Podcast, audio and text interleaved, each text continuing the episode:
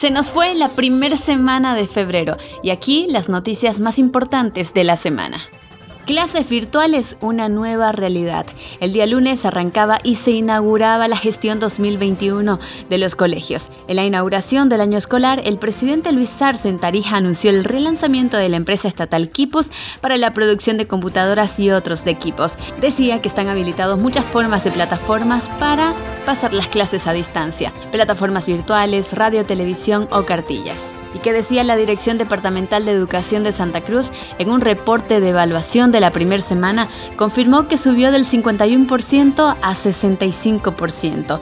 El titular Molina indicó que esto significa que 733.323 escolares de los diferentes cursos están pasando clases sin ir a las aulas por el alto riesgo del contagio del coronavirus.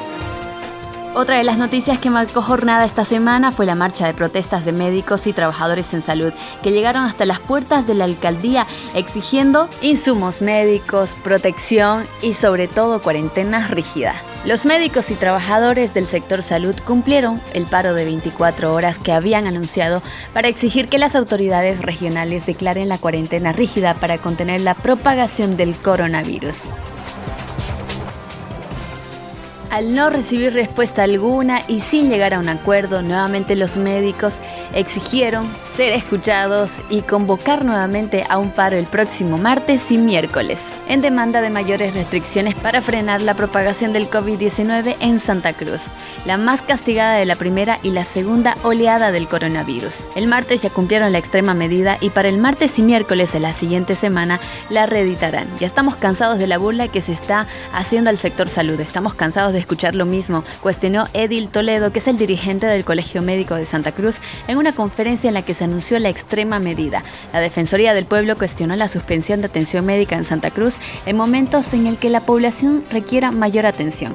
Pidió a las autoridades dialogar y evitar nuevas propuestas que afecten los derechos de la ciudadanía. Con esta medida buscan rechazar la ley sanitaria que lanzó el gobierno hace unos días atrás, tales como el artículo 7, 8 y 22 el viernes 5, la campaña electoral en medios masivos de comunicación ya fue difundida. Diferentes partidos políticos, diferentes candidatos ya muestran sus planes y proyectos para buscar los votos de la ciudadanía. Este viernes la ciudad amaneció con banderas, caravanas, actividades políticas, spot y jingle radiales.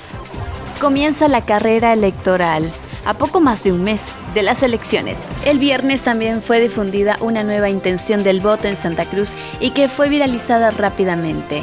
De parte de Captura Consulting para Poder y Placer, muestran que sigue liderando Johnny Fernández con 26.8%.